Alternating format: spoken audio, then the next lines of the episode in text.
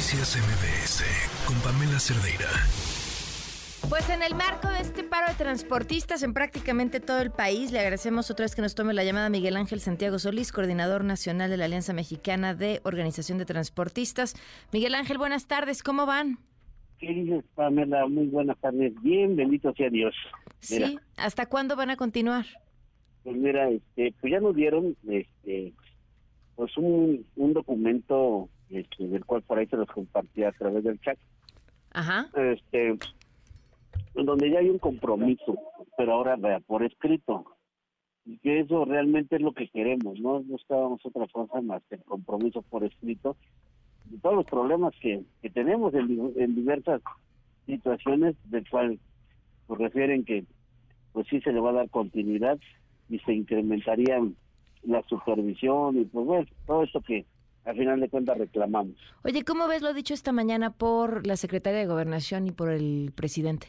Eh, que han tenido más de 120 reuniones, que sí los han escuchado, que sí se está trabajando y bueno, en el caso del presidente que es un asunto de politiquería. Mira, nos da tristeza que lo haya dicho de esa manera. Primera, que buscábamos un crédito político, que somos financiados por un político, por la política, algo así. No, eso es totalmente falso. Amotac no sigue ningún crédito político, ni es financiado, ni es ningún político está cerca de nosotros, ni con nosotros. este, simplemente nosotros estamos solos, vamos solos y buscamos el beneficio común. Y que lo que estábamos haciendo era un capricho. Y que sí, efectivamente, nos levantamos de la mesa porque fue una falta de respeto como estaban haciendo las cosas. Eso es lo veíamos como una burla. ¿Por qué? ¿Cómo lo estaban haciendo? ¿Mandé? ¿Cómo lo estaban haciendo?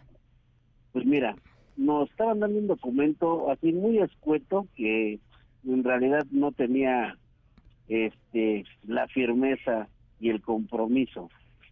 Ahora que, que nos proporcionan nuevamente el documento, pues ya va un, encaminado un poco diferente. Que simplemente lo que estamos, lo único que estamos buscando es, a final de cuentas, que se ha atendido los problemas. En, la esencia general de todo esto es que se ha atendido los problemas del sector, que es lo único que nosotros buscamos. No buscamos otra cosa y este y no son las 120 meses que, que dicen. Lo que pasa es que eh, han atendido a otros transportistas de manera independiente, pero no podemos este eh, decir lo que es de esa manera. Esa es la idea que le vendieron a nuestro presidente. ¿Cuántas veces se han reunido ustedes con gobernación? Eh, han sido en este año dos veces. El año pasado fueron dos veces, cuatro veces. No, pues sí hay una diferencia. Ah, exactamente. Entonces, por eso, o sea, es molesto escuchar ese tipo de, de, reportes que le dan a nuestro presidente.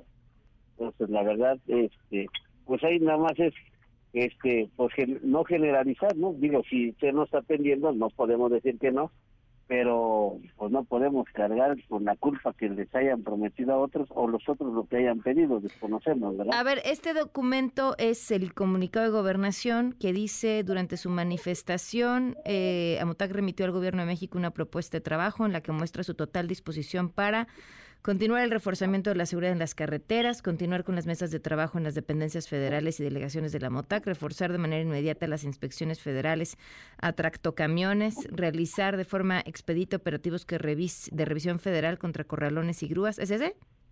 Así es. ¿Con esto ya están ustedes tranquilos?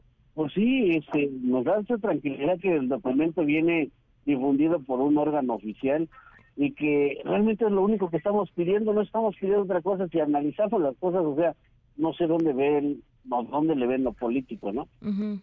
Claro, ¿ya van a levantar entonces el paro? Sí, mira, ahorita los compañeros aquí en la Ciudad de México se dirigen al municipio de, de Tlalnepantla, en donde Tlalnepantla es uno de los lugares corruptos y abusivos por el gobierno municipal. ¿Y qué van a hacer ahí? Pues ya fue, los compañeros van en camino para allá, pero este pues es un descontento, es un hartazgo. Este este paro representa muchas cosas, cosas de un descontento y el hartazgo del transporte. ¿En el resto del país qué va a pasar? En el resto del país ya la mayor parte de los compañeros están levantando el movimiento. Ok. Pues estamos al pendiente, eh, Miguel Ángel, sigamos hablando.